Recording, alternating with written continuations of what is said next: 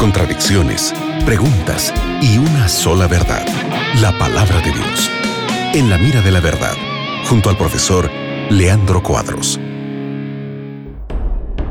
Hola, hola, hola, hola amigos de la Radio Nuevo Tiempo. Estamos de nuevo aquí con el programa En la Mira de la Verdad junto amigo el profesor Leandro Cuadros. Mi nombre es Nelson Basiuk y estamos aquí recibiendo las preguntas y listos para responderte. Hola Leandro.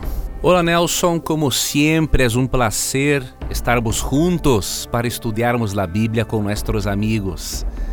Gracias, amigo oyente, por tu participação na Rádio Novo Tempo.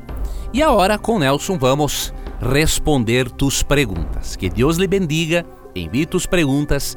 Será uma satisfação para nós outros ajudarmos a você a aprender mais acerca da palavra de Deus. Qué bueno, Leandro. Mira, llegó esta pregunta desde Colombia. Qué lindo país. Miriam de Colombia pregunta. La Biblia dice que seis días trabajarás y el séptimo descansarás. Eso dice en Génesis. ¿Cómo sé que ese séptimo día es el sábado o el domingo? No es difícil saber que el séptimo día en Génesis es el sábado y no el domingo. Mesmo que em Gênesis 2, 1 hasta 3, el séptimo dia não tenha um nome, isso não indica que não é possível sabermos qual é o sétimo dia. É possível sabermos qual é o sétimo dia estudando o quarto mandamento, que leva nossa mente para a criação. Éxodo 28 dice, acuérdate del día de reposo. En la gran mayoría de las traducciones, acuérdate del sábado para santificarlo. Seis días trabajarás y harás toda tu obra, mas el séptimo día es reposo para Jehová tu Dios. E o versículo 11 apresenta a razão para guardarmos o sétimo dia, que é o sábado porque em seis dias hizo Jehová los cielos y la tierra, el mar y todas las cosas que en ellos hay. Y reposó en el séptimo día. Por tanto, Jehová bendijo el día de reposo y lo santificó.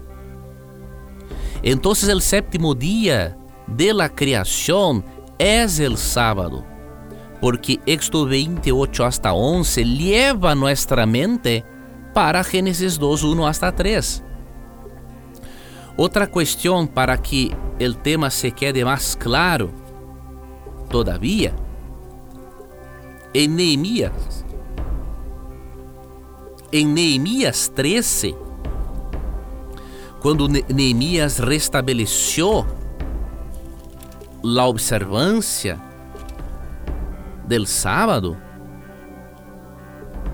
em Neemias 13, 15, ele utiliza a expressão dia de repouso.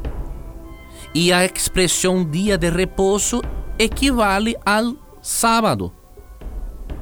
Puedes ler hasta mesmo em la nota a pie de sua Bíblia. Então, para sabermos que o sétimo dia de la criação é o sábado, basta, por exemplo, leermos Éxodo 20, 8 hasta 11 y recordarmos de las palabras de Jesús en San Marcos 2, 20, 28, que el Hijo del Hombre es Señor del sábado. Ele não é Senhor del domingo, é Senhor del sábado, indicando que Jesus criou o sábado como dia santificado e como um memorial de su poder creador. Gracias Leandro por tu respuesta, gracias Miriam de Colombia por tu pregunta. Sigue en compañía de la Radio Nuevo Tiempo, en cualquier momento regresamos. Muchas gracias Nelson por la compañía de siempre en el programa En la Mira de la Verdad.